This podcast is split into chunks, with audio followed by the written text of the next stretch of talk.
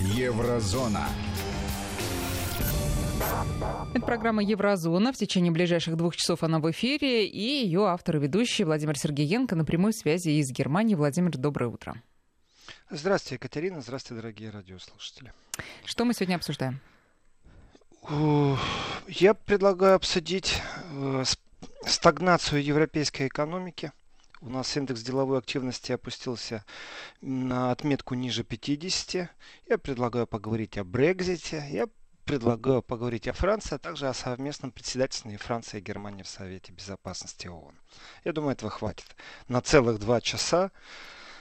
И начал бы я, конечно, с э, того, что деловая активность, есть такой индекс ПМИ, это специфический индекс, он не просто так вот э, как-то с головы его берут, там, знаете, там вопрос какой-то сделали. Это очень глубокое изучение рынка. И в феврале э, индекс еврозоны, между прочим, аж 19 государств опустился. И это впервые с 2013 года на отметку 49,3. То есть он стал ниже 50. Это значит, э, стагнация пришла. Здрасте. Вот так вот. Давно не виделись со стагнацией. При том, что самые крупные экономики еврозоны, Германия и Италия, они как раз э, больше всего и стагнируют. Э, дело в том, что вообще снижение этого индикатора, оно длилось уже последних 7 месяцев. И если еще вот в январе это было в плюсовой оценке, то есть, ну так, знаете, на грани тоже, на грани фола 50,5, то вот мы добрались до красной отметки, когда ярко выраженно можно говорить о стагнации.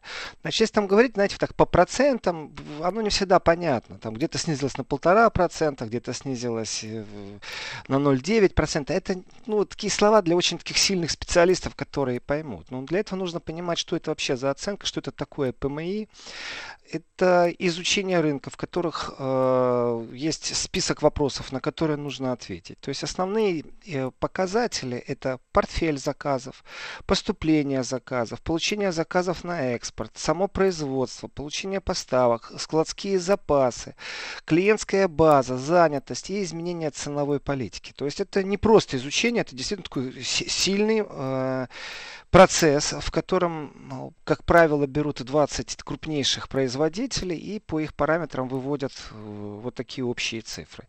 Что вообще это значит? Как, ну, вот эти вот там полтора процента, два процента, вот то, что происходит падение, там прям за месяц произошло падение в некоторых секторах.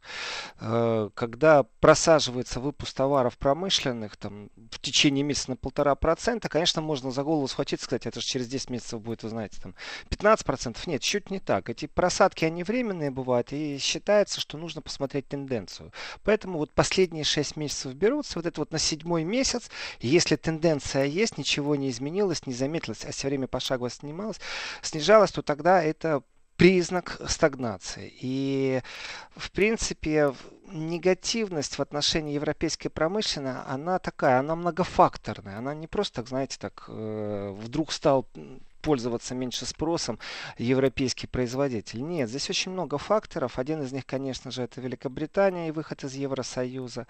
И второй, один из таких сильнейших, вообще как бы клиенты, они зависли, зависли. А что будет, если Китай США договорится? Вот эта вот неопределенность, она очень важна. И один из параметров это складские запасы. Они тают на самом-то деле. И портфель заказов тоже тает, потому что никто не знает, где лучше заказывать. А, если Китай и США между собой договариваются, то по оценке многих экспертов э, США может направить все свое давление вот только на Европу, сконцентрироваться на одном противнике. Потому что США играет на многих фронтах и экономическом смысле слова сейчас.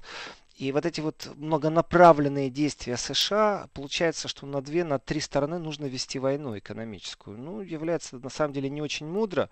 Во-вторых, это все тяжело. Поэтому, если шаг по шагу с Китаем договорились или не договорились, разницы нет, это влияет на стабильность в Европе. И с Китаем как раз все выглядит так, что они договорятся, они найдут общий язык. Здесь не то, что там 50 на 50 проценты. У них есть перечень товаров, у них есть желание остановить торговую войну. Америка очень заинтересована в том, чтобы на китайском рынке появились американские товары. Ограничения по китайским товарам, увеличение их качества, э, оно не висит в воздухе, оно предсказуемо просто. И тогда Америка вот получит развязанные руки, больше свободного времени, простым человеческим языком. Просто начнет заниматься интенсивно Европой. И вот из-за этого и происходит определенное зависание. А что будет, если Америка, занявшись Европой, будет искать не дипломатический компромисс, а начнет вот весной уже где-то так усиленно э, долбить Европу, долбить конкурентов в Европе, особенно Германию, ну, понятное дело, особенно автопром. И тогда получится, что история с алюминиевыми сталью из Европы и там вот то, что Америка обложила налогом 25% и 10, соответственно, то, конечно же, Европа принимает ответные меры, и тогда появляются пошлины товары на общую сумму, то, что до сейчас, вот на сегодняшний момент у нас общая сумма 2,8 миллиарда. То есть вот начало э, всей этой разгоряченной войны, противостояния между Европой. Значит, по оценке Market Economic, э, в принципе, произошел спад, при том это подряд пятый месяц. Э, это вообще как бы глобально неблагодарная ситуация международная. Но, тем не менее, европейские товары стали терять э, какую-то такую определенную свою позицию. Они не то что в качестве теряют, просто они не нужны. Они не конкурируют больше на рынке. Электроэнергия дорога. И увеличилась приток вот азиатских товаров, которые конкурируют очень сильно. Вот это вот падение спроса на европейские товары, оно ярко выраженное. Значит, э, чтобы переориентировать промышленный э, поток вот на импорт, экспорт, вот эти все нюансы, которые, они в поисках, конечно, нового рынка. И здесь, ну, никому не на руку игра с санкциями. При этом кажется, что, например, ответные станции со стороны России, они являются, э, ну, как бы там малоэффективные, но вот мы видим, Европа хватается за голову и начинает думать, что же нам делать. Потому что стагнация это очень плохой признак. Тем более, если Германия, ну, крути не верти, не находится в долговой зоне, хотя есть такое понятие пассивный долг. Это когда, по-немецки слово буршефт, когда э, Германия вроде бы как денег не дала, но была гарантом какой-то сделки. Значит, сумма доходит до 2 биллионов евро. Э, это там, где Германия была гарантом. И там вроде бы все замедлилось. Никто никого не спрашивает. Но теоретически этот пассивный долг, он тоже существует. Он, конечно, не такой активный, как у Италии. И, э, и тем не менее, перспективы развития Европейского вот, экономического союза сейчас очень сильно будет направлено, можно сказать, даже заточено на поиски новых рынков. Поиски новых рынков. Вы знаете, вот есть Иран, из которого ушли французские представители, немецкие представители из-за санкций. Э, есть Россия, опять слово санкции. Есть Африка, которая просто еще не готова экономически к новым рынкам. Все остальные рынки практически перераспределены. Ну, может, марсиане прилетят, я не знаю, и наладят какие-то взаимоотношения. И в этом отношении, конечно же, чтобы африканский рынок дорос до того, чтобы он мог сравниться с российским, на это идут годы. Там нужно всю экономику менять. И пока что это все достаточно печально выглядит, и все прогнозы не очень интересные. То есть, как правило, туда посылают бэушное оборудование, от которого здесь нужно избавиться. То есть будет G5, э, новый вид интернета, телефонной связи. Ну, куда будет G4 уходить и G3? В страны, у которых нет денег на вот эти новые технологии. И в этом отношении получается, что в ближайшем будущем должно прийти вот это осознание, что э, санкционная политика против России, она вредит все-таки в первую очередь еврозоне. Здесь э, давайте так, самый низкий уровень индекса сегодня все-таки в Германии 47,6. Это минимальный показатель за последние 6 лет.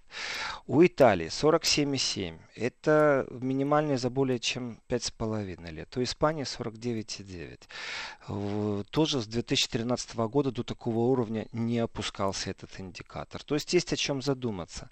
И если на мировом рынке драйверы роста как бы вот в данной ситуации отсутствует, и глобальная экономика, новый скачок, вот какой-то она, ну вот, в ближайшее время ну, не гарантирует такой э, спрос на европейскую продукцию, чтобы как-то из этой ситуации выйти. Соответственно, э, замедление вот процессов, промышленности, вот как она развивается.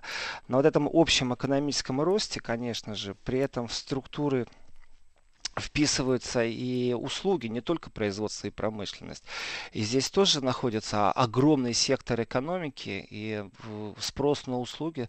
Могу привести такой пример. Это из восточной индустрии Хандельскамеры, торгово-промышленной палаты, та, которая имеет взаимоотношения с Россией. Рассказ одного из инженера, который страдал прям, что их фирма должна покинуть Россию на просто экономических э, основаниях. Смысл был какой? Они построили под ключ э, медицинский центр, начиная от прокладки кабелей, канализации, заканчивая ввозом оборудования. И с немецким пафосом рассказывали о сверхкачестве немецкого оборудования, о том, что вот здесь вот стоит подороже, но вы же поймите, мы же немецкие инженера, мы же поставки делаем немецкого оборудования, и что заказчик, когда заказывал этот комплекс, он как бы намекал на то, что будет второй комплекс заказан, а второй комплекс комплекс заказчик уже не заказал, потому что процесс э, параллелизации, когда у тебя один раз разработан полностью э, процесс вот, закладки кабелей, канализации, э, архитектурное сопровождение полностью, то как бы не надо заказывать это все второй раз. А вот оборудование было куплено у восточных конкурентов, при том, что из Японии и Северной Кореи, потому что по качеству оно было не хуже, а по цене оно было очень даже конкурентно способно.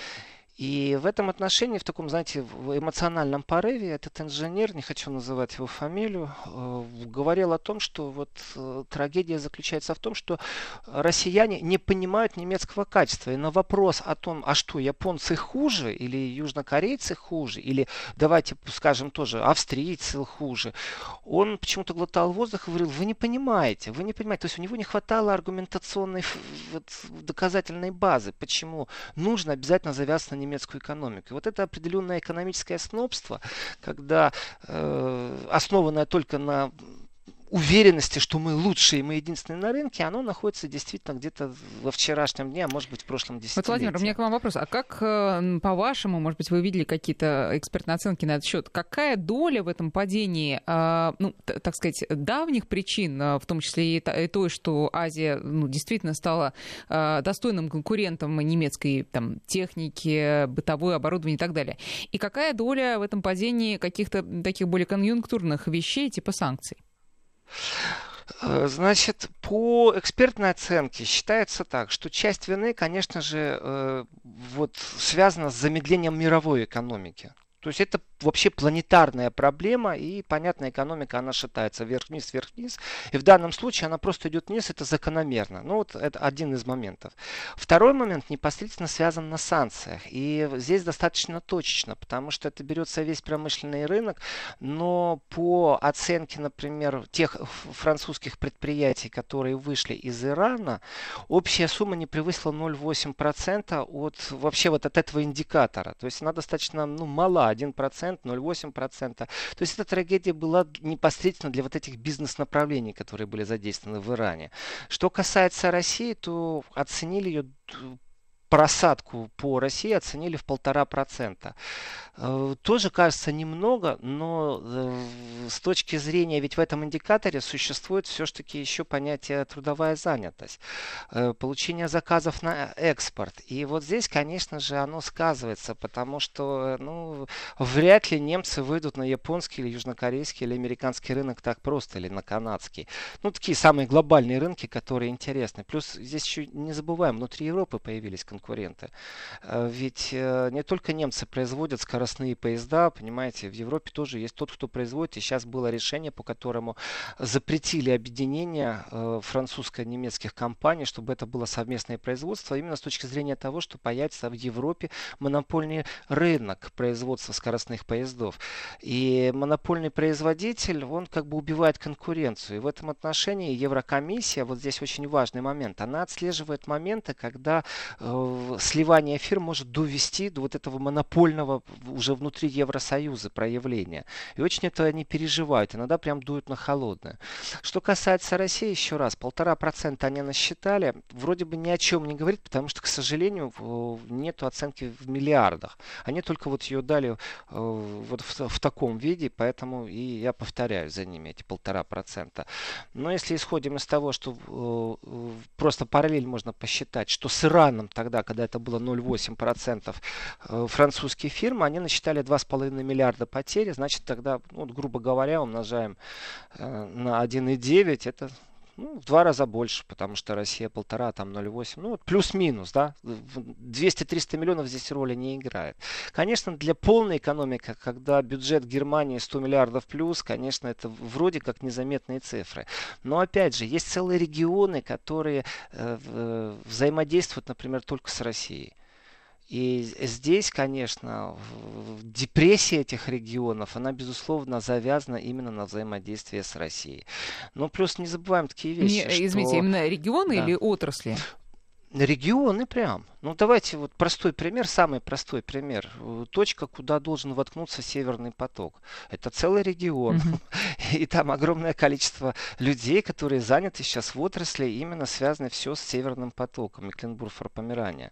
И не раз было объявлено, что если, не дай бог, что-то произойдет с Северным потоком по какой-то причине, он не дойдет до Германии, то это трагедия до целого региона. Это отдельная земля, независимая, ну, относительно независимая, конечно. Вот, поэтому это не отрасль, это непосредственно э, регионы. И так было всегда, когда классически связаны какие-то регионы. Плюс еще один нюанс такой очень интересен. Э, к некоторым отраслям пропадает интерес. Э, ведь э, Европа не является конкурентом э, в процессе интернет-гигантов, интернет-гигантов, таких как Google, они, как Facebook, это же интернет-услуги, в принципе, в первую очередь. И присутствие этих гигантов на рынке европейском, оно что же учитывается? Потому что попытки конкурировать это одно, а совсем другое это налогообложение, которое с точки зрения огромного, я бы сказал, подавляющего количества депутатов, что местных, э, что региональных, что федеральных, что европарламентских депутатов, что это налогообложение абсолютно неправильное и несправедливое. То есть деньги уходят в Америку. А это значит, что Европа за собой придерживает определенную мину замедленного действия. Как только, вот если как только в будущем спрогнозировать, что США ведет какие-то дополнительные санкции против Европы, вот этот вот козырный туз обложить налогом э, интернет-гигантов, он тоже присутствует. Здесь, конечно, вообще, вот как Россия, как игрок, не является абсолютно доминирующим. И товарооборот с Россией сильно упал.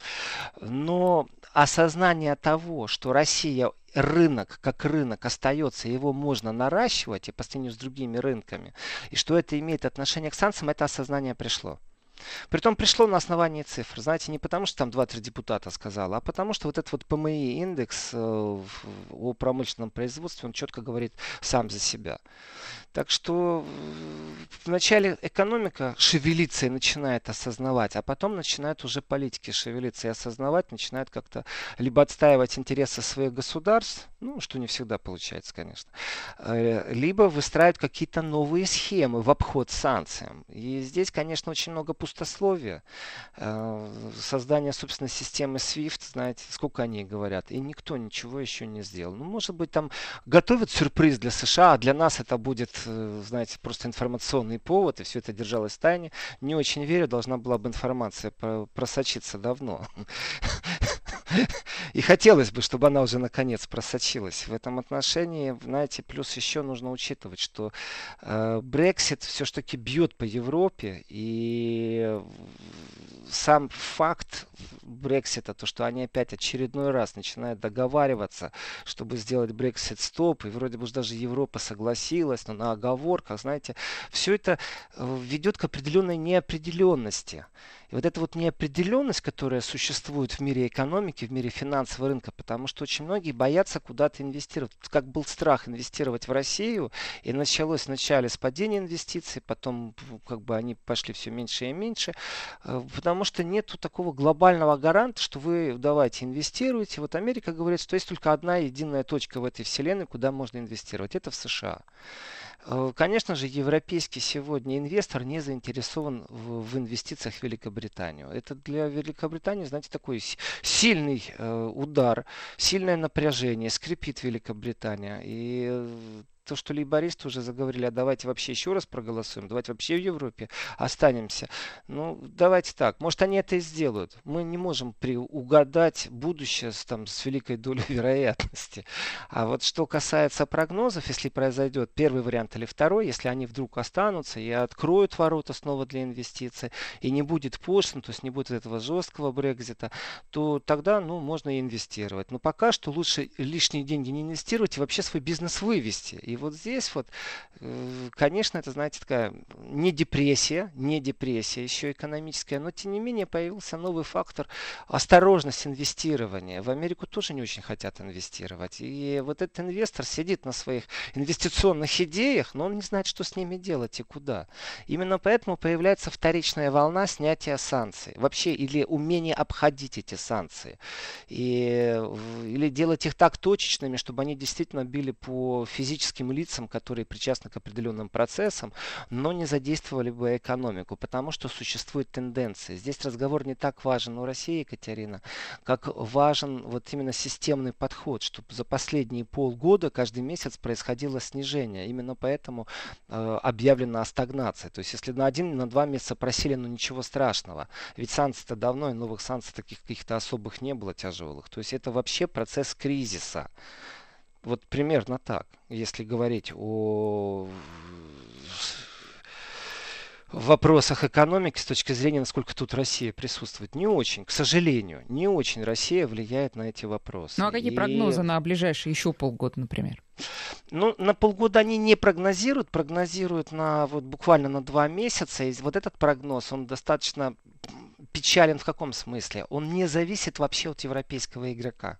Вот вообще, они не имеют больше влияния на мировые экономические тенденции. На первом месте стоит США, на втором месте стоит Китай. И вот они прям зависли, знаете, не то что по схватке перед боем, они просто не знают, что делать. Если США и Китай между собой договорятся, то большие опасения, что США переключаются на торговую войну с Европой очень прицельно, очень жестко. И в этой войне предсказания какие? Первый, кто будет страдать, это все-таки Германия с автопромом. Потом химические концерны, и потом пошли уже, знаете, там какие-то другие. Почему надо и... обязательно с кем-то воевать, Владимир? Ой, ну это надо у Трампа спросить. Это его философия. Зачем ему воевать?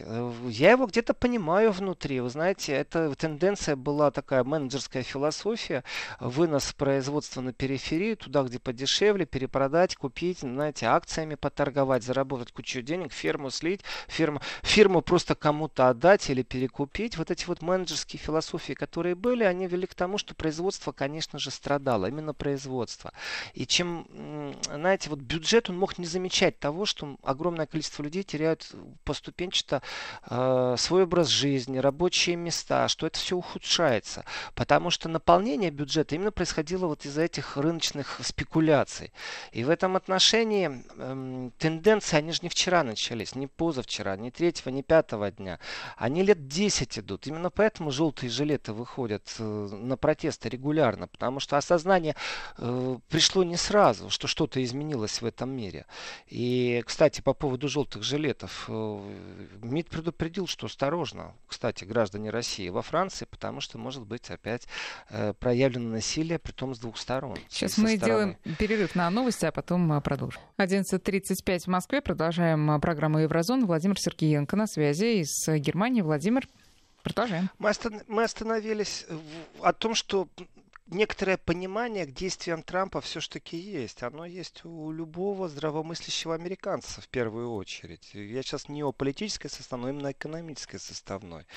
Потому что когда трясет так сильно экономический сектор, знаете, когда в течение там, десятилетий из ВВВ выводят определенные параметры, потому что производство было перенесено за границу, когда дефицит торгового баланса есть, то эти вещи это перекосы, которые вот Трамп решил вот в своей манере, какой он есть, но он как-то решил это дело исправить. Вернуть определенное производство. Соответственно, знаете, из двух соединенных сосудов, наполненных жидкостью, уже если где-то что-то совмещается, то, конечно же, ну, невозможно сделать так, чтобы увеличить производство в США, а оно в этот момент увеличилось бы и в Европе. Конечно, где-то просядет, конечно. И там, если бы разговор шел об одной отрасли, это разговор о больше, чем 20 отраслей и там текстиль, табак, понимаете, питание, дерево, ну вот химические продукты, там все есть, компьютеры, транспорт, э, оборудование медицинское. То есть это каждая отрасль, которая исследуется, и вернуть вот в США определенное производство, ту цель, которую поставил себе Трамп, она очень амбициозная. Конечно же, Европа сопротивляется, и глядя правде в глаза, несправедливость и перекос именно в в этих в торговом балансе, он будет все-таки переосмыслен. И в этом отношении, вот если взять все страны еврозоны, то, конечно, в первую очередь будет страдать Германия. Поэтому стагнация германской экономики, она сейчас уже даже проглядывается очень сильно. То есть сегодня мы ее фиксируем, а дальше, а дальше она будет только еще хуже. Поэтому прогноз не на полгода, Екатерина, а на месяца полтора-два. И в этом отношении ну, будет скрипеть Германия. И с точки зрения тех вот нейтральных, и с точки зрения не нейтральных, а друзей России тоже, есть определенное большинство в экономическом секторе, секторе, который говорит, что если мы не можем напрямую снять санкции, а Германия не может снять санкции, то, по крайней мере, нужно сделать так, чтобы они не мешали экономической стабильности Федеративной Республики. Это очень важный момент. Потому что внутри Европы у нас, вы знаете, тоже э, конкурентная борьба между собой. Э, она, ну как сказать, она беспощадна, я бы так сказал. И в этом отношении друзей нету даже внутри Европы. Если посмотреть, кто как кого перед перетягивает. Вот история с банками очень поучительна, когда Германия и Франция э, стали э, прямо на перегонки рассказывать и расхваливать себя, чтобы те банки, которые из Великобритании из-за Брексита будут покидать Великобританию, чтобы они осели в Европе. Где вопрос? И конкуренция между Германией и Францией была такая достаточно жесткая. Не было расшаркиваний, поклонов друг другу. Э, вот есть такие Koninklijke Luchtvaart Maatschappij. Это на нормальном языке, это я на голландском сказал. На нормальном языке это KLM.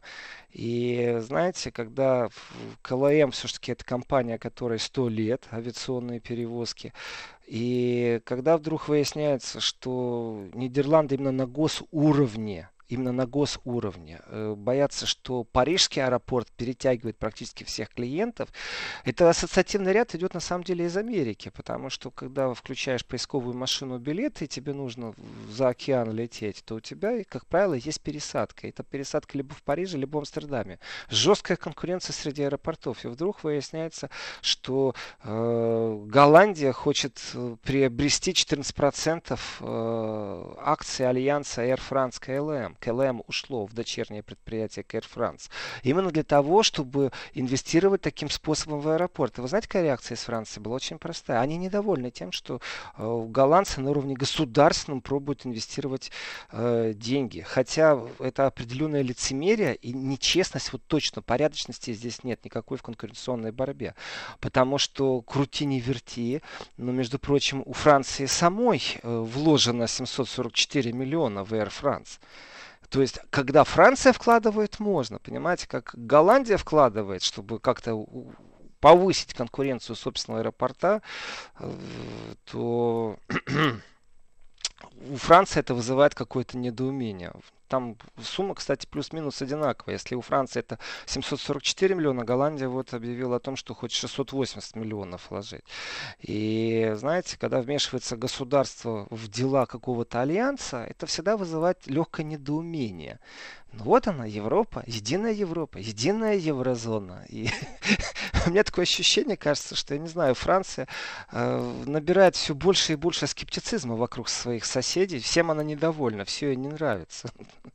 И вот эта вот манера э, вкладывать деньги государства в какой-то определенный сектор промышленный, разницы нету какой это будет. Текстиль это, или, или будет все-таки это полиграфия будет. Но это инструмент, к которому все чаще и чаще стали прибегать. То есть на свободном рынке эта борьба идет в первую очередь за сохранение производства, даже не о развитии рынка. И государство вынуждено просто таким способом хоть как-то контролировать, регулировать и помогать собственному производителю. Это очень важные моменты. И с точки зрения экономики, ну, ближайшее будущее, та истерия, которая политическая, военная, она тоже влияет очень сильно. Но нету большого желания у инвестора как-то внести нестабильные регионы, в нестабильные направления вкладывать. В этом отношении прогноз все-таки он не может быть долгосрочный. И все замерли в ожидании, как же оно будет вот именно э, из США и из Китая. Договорятся, не договорятся. Так что... Екатерина... А вы как думаете, договорятся или нет? Думаю, да, но э, вот с это вот но там стоит троеточие, и в этом троеточии огромный список но. Что, о чем они договорятся, как они договорятся, потому что пред, список претензий очень большой. И э, ведь у Трампа не просто, вы знаете, желание как-то этот э, дефицит, который есть э, во всех отношениях, практически со всеми странами мира, как-то его выровнять, и чтобы этот торговый баланс был для Америки оптимальным он же рассматривает точечно некоторые вещи. Это не просто так, что, вы знаете, я хочу, чтобы у меня в казне столько появилось, и она появилась промышленность. Ведь разговор идет, например, там о сталелитейной промышленности. И здесь четко было сказано, какие страны сразу же, беспощадно, и плевать на то, что это союзники или не союзники, они получили уведомление о том, что пошлины выросли на 25% на 10. Ну, стали алюминий. Понимаете, потом удар, давайте так, вот Россия, удар по Дерипаске, абсолютно беспредельный с точки зрения экономики, и с попыткой его как-то политически э, обосновать. Это же рекетерство, это же рейдерство такое глобальное. Но оно вот с точки зрения нейтральности, оно к чему направлено? На возрождение промышленности, производства на территории США. Не больше и не меньше. Это не значит, что я должен понимать Трампа, но я понимаю, что если объявлена такая большая задача, какими методами будет все это вестись. Далеко не чистоплотными методами, но факт есть факт. Поэтому договориться или не договориться Китай-США, список очень большой. Если Китай э, заинтересован в покупке пальмового масла из США или шоколадных бобов, это еще не значит, что китайские продукты на тех же условиях будут поставляться в США, потому что США очень хотела бы возродить вот конкретно сталелитейную промышленность и все, что к ней привязано. И здесь... Э, они могут договориться именно по определенным отраслям, а не глобально. И вот эти вот точечные договоренности, которые в принципе Трамп дожимает, они, конечно же, будут.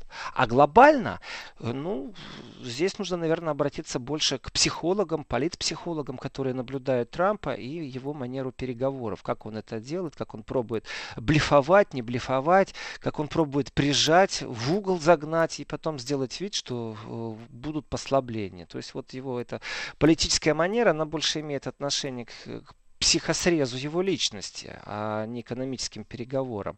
И поэтому европейский прогноз, я скажу так, они договорятся по отраслям, и эти отрасли как раз те отрасли, которые проблемны для Европы, если мы говорим о сталелитейности. Европа вынуждена будет допустить американские товары на свой рынок беспошлино, некоторые или снизить пошлину. Э, и здесь мы говорим и об электронике, и об текстиле в большом количестве, также будет и сельскохозяйственная продукция, но все это, знаете, так точно будет направлено. Ну, сейчас а сделаем вот... небольшой перерыв, а потом Давайте. поговорим о том, что, собственно, самой Европе-то останется производить. Вести ФМ. То есть получается, что э, Азии отдана, э, э, отдана отрасли вот техники, да, значит, Америке будет, как вы говорите, текстиль и что там еще? Ну, сельскохозяйственное, там, пальмовое масло в большом количестве. Так. Даже разговоры, да, вы знаете, Екатерина, очень часто разговор, например, идет о, о вине. Э, оказывается, вино льется рекой, это огромнейший поток. Очень часто разговор идет о производстве мяса, замороженном, не замороженном. Знаете, там конкурентов огромное количество. Оказывается, любая страна сегодня в состоянии заполнить эти ниши. И здесь тоже ограничения пошлиные очень важны. И США в ближайшее время ну, не смогут потеснить некоторых аргентинских производителей, потому что как раз в Аргентине были инвестированы в большом количестве европейские деньги деньги. Но вот такое глобальное разделение отраслевого, его тоже не будет. Это борьба. И ну, то есть конкуренция просто... останется, и нельзя да. сказать, что что-то в Европе будет вот свое, э, неповторимое, незаменимое. Ну, европейцы надеются, что у них останется их незаменимый автопром, как минимум, и химическая промышленность.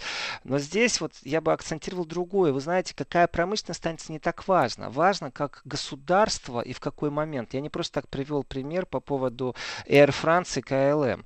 Э, дело в том, что на этом примере видно, как э, Франция недовольна тем, хотя сама государством покупает и инвестирует деньги в Air France, что Голландия инвестирует в KLM. Хотя покупает тот же самый, это один концерт Air France, KLM, они объединены, дочерняя и, и материнская фирмы. Но французам это не нравится. Вот здесь вот есть определенная тенденция. Будут отрасли, в которые хочешь или не хочешь, государство будет вливать деньги. И это будет выглядеть не только в виде госзаказов. Германия всегда жонглирует госзаказами. Если посмотреть внимательно на машины, э, вот просто на полицейские машины, то по годам выпуска видно, вот это Volkswagen, вот это Opel, понимаете? Потому что это госзаказ, тем самым была э, определенная помощь концерну, когда этот госзаказ распределяется. Это не просто победа на тендере, и у кого лучше, у кого дешевле. О, нет, здесь есть определенные хитрости. А здесь прямая покупка акций. То есть э, государство в проблемных отраслях должно готовиться к тому, что оно будет инвестировать. И здесь нет выгоды, чтобы этим инвестором был кто-то внешний игрок. И разницы нет. Россия или Китай. Здесь наоборот механизмы, и об этом нужно думать политикам, как обходить определенные механизмы, потому что попытки иногда инвесторов зайти, разницы нет, у российский или китайский это инвестор на территорию еврозоны, они пресекаются именно на политическом уровне. Именно там блокируются э, и запрещаются определенные сделки. То есть желание у промышленника есть получить эту инвестицию, он нуждается в этом донорстве.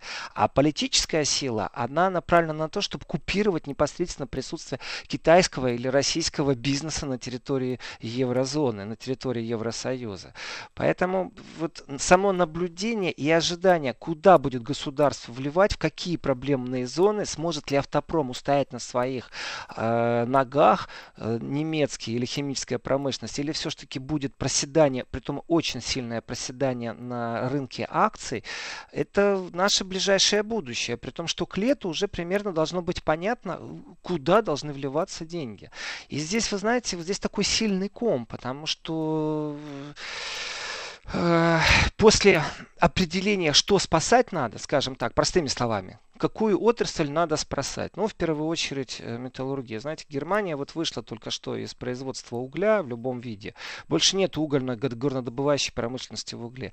Но к этому готовились 15 лет или 25 лет к этому готовились. Это пошаговое э, было решение, это выход был пошаговый, люди стояли, вы знаете, э, семьи шахтеров, причастные вообще горнодобывающей промышленности, люди стояли, когда был заключительный митинг, вот последняя шахта закрывается, люди рыдали, потому что не некоторые уже не переучатся, новую профессию не получат. Для них это э, не период жизни, это вся жизнь была с этим связана, и она ушла. То есть отрасли, в которых нет вот этих трамплинов 15-25 лет. Есть отрасли, в которых здесь и сейчас. Если взять сервис обслуживания, киберпространство, то темпы, в которых это все развивается, конечно же, Германия отстаивает. И Германия, как самый сильный игрок Евросоюза, э, находится в достаточно в затруднительном положении, потому что, ну, есть классика жанра, например, начать производить вооружение и продавать его в арабские страны. Но с точки зрения политики, которые очень даже плотно единым кольцом и фронтом оппозиционные выступают против того, чтобы это было, тем самым, знаете, не найдется другой ниши, где сталь, где бронь, где железо. И в этом отношении то будущее, то перспективное будущее, которое вот э, есть, оно достаточно ну, я бы так сказал, не то чтобы печально, уж больно сильна экономика, но оно интересно, как оно развиваться будет. И э, ведь Евросоюз, он тоже раздирается немного противоречиями. Захочет немецкое правительство поддержать определенную отрасль, начнет а, усиленно финансировать, точно так же в эту же секунду а, в другой стране Евросоюза будет желание противостоять этим движениям, э, экономическим телодвижениям или экономическим попыткам спасти определенную отрасль. И из Брюсселя придет весточка, которая скажет, что вы знаете, а вы не имеете права это делать. Мы вот решили, пришли к выводу, что такие вещи вообще надо наказывать, потому что вы убиваете на самом деле конкуренцию на свободном торговом рынке. Хотя она уже и так находится далеко не в том наивном, чистом э, виде, в котором это предполагалось. Она давным-давно контролируется именно санкционной политикой. Я здесь э, скажу, что с точки зрения этих тенденций одна новость меня просто сразила. Я, ну, так, ее нужно осознать еще и прочувствовать. Э, если в экономическом пространстве идут разговоры, в какую отрасль э, поддержать, где налогообложение как-то изменить, где новый рынок найти, то новость о том, что Польша хочет инвестировать в модернизацию своей армии 50 миллиардов долларов, меня привела в такое, знаете, крайнее изумление. Во-первых, первый вопрос, а зачем? А второй вопрос, вам что, денег некуда девать? И если это действительно рекорд для Варшавы, если они нашли 50 миллиардов, которые они хотят э, влить в модернизацию своих вооруженных сил, то это вот опубликовано было 28 февраля. Притом не где-нибудь, а на сайте правительства. Но разве это не Польши. общая тенденция, Владимир? Э, общая тенденция все-таки это послушаться Трампа и довести просто до 2% ВВП, а не объявлять какие-то ускоренные процессы. И здесь эффект... разговор идет не о эффективности, а об изменении. Вы знаете, здесь какая-то геоглобальная игра. Э, даже не знаю, может Польша задумала войти через 5 лет в индивидуальные отношения с Украиной и подписать какой-то двусторонний контракт или еще что-то военный. Все что угодно. Но это очень удивило, потому что сумма огромная. Если Польша в состоянии инвестировать эти деньги, то я вернусь к первому вопросу. А что же с экономикой? Что Польша э, настолько уверена и смогла договориться э, где-то в теневом режиме с США, что ей ничего не будет грозить, и будут удары целево, и, знаете, игольчато направлено против немецкого автопрома, как большого конкурента американского автопрома, а сталелитейная или, например, верфи деятельность э, Польши не будет э, по санкционном режиме, об этом есть какие-то договоренности, которых просто не афишируют. То есть откуда такая уверенность, что не надо инвестировать финансировать. Польша не является экономикой, которая в состоянии себе позволить не финансировать э, модернизацию собственного производства. Э, если говорить об экономическом чуде Польши, то еще чуть рано, чтобы она 50 миллиардов инвестировала. Конечно, их, это их дело. Э, но это меня очень сильно удивило, потому что такое ощущение, что Польша выпала из обоймы вот этих вот экономических рассуждений. Э, я все время слышу о Франции, слышу о Голландии, слышу Грецию, слышу Италию, слышу Австрию. А у нас Венгрию слышу, Чехию слышу. А вот Польша у нас единственное, о чем заявила, о чем ее услышали, что с точки зрения многоотраслевой деятельности деятельности их интересует инвестиция в э, модернизацию собственной армии. Но может действительно им страшнее всего спать, и надо как-то осмыслить свое собственное проявление жизни, и им действительно нужно купить вот прям срочно самолеты, аж больше 30 штук. 32 самолета хотят купить, кстати, знаете. И все это для укрепления восточного фланга НАТО. И это не все НАТО страны сбросились или какой-то там умеренный кредит дали, знаете, под минус проценты, или помогли, плечо подставили финансово. Нет, это желание Польши. При том, что темпы, которыми они это предлагают, это к 2026 году вообще не за горами. Э, прям не знаю, как к этому относиться. Это достаточно сильно для меня тревожная вещь. Дело не в модернизации, это нормальные вещи, а именно темпы, с которыми это происходит. При этом это западная граница России. Э, и, знаете, все это выглядит достаточно напряженно, потому что требования Трампа усилить НАТО, глобальное усиление НАТО с глобальными инвестициями. Я понимаю, что россияне спят спокойно, и российское оружие гарантирует безопасное небо, и также мирное пространство в ближайшем будущем, но тем не менее, я считаю, что это не разрядка, что это абсолютно тревожные тенденции, это гонка вооружений, понимаете? Если Польша присоединяется к гонке вооружений, то надо хвататься за голову и кричать, ау, люди, что же вы делаете, добрые? И, конечно же, вопрос, молодцы поляки, что 50 миллиардов нашли на это дело. И э, опять же, знаете, такой момент. Что будет закупать Польша на эти 50 миллиардов? С точки зрения экономики Евросоюза, вот, вот есть желание купить 32 самолета. Ну, по логике вещей не должны купить европейского производителя, поддерживая экономику Евросоюза. Но Польша не входит в еврозону. Здесь такой вопрос. У них все-таки свои злоты бродят по стране. И в ближайшее время как бы Германия с Францией не заявляла о том, что они будут создавать совместное производство самолетов, но так не бывает, что к 2026 году уже был полностью обкатан и исследован, и на рынке присутствовал европейский новый самолет. Так что я вижу такие вещи, э, не знаю почему, но это или отдача долгов каких-то непонятных, или еще что-то, но тем не менее Польша ярко выраженно это будет закупать все в Америке. И э, те ракетно-артиллерийские комплексы, о которых заявлено, Химеры, я бы так сказал, называются они, сокращение Химарс, э, там объявлено уже 414 миллионов долларов в США идет. И это очень сильно удивляет поведение Польши, оно такое, ну, не европейское, я бы так сказал. Оно декларируется э, как, э, не знаю, как вторичная волна информационной войны из Украины. Вот мы стоим на передовом крае. Ну, Давайте сейчас мы делаем паузу и второй да. час Еврозоны в 12.05. Еврозона.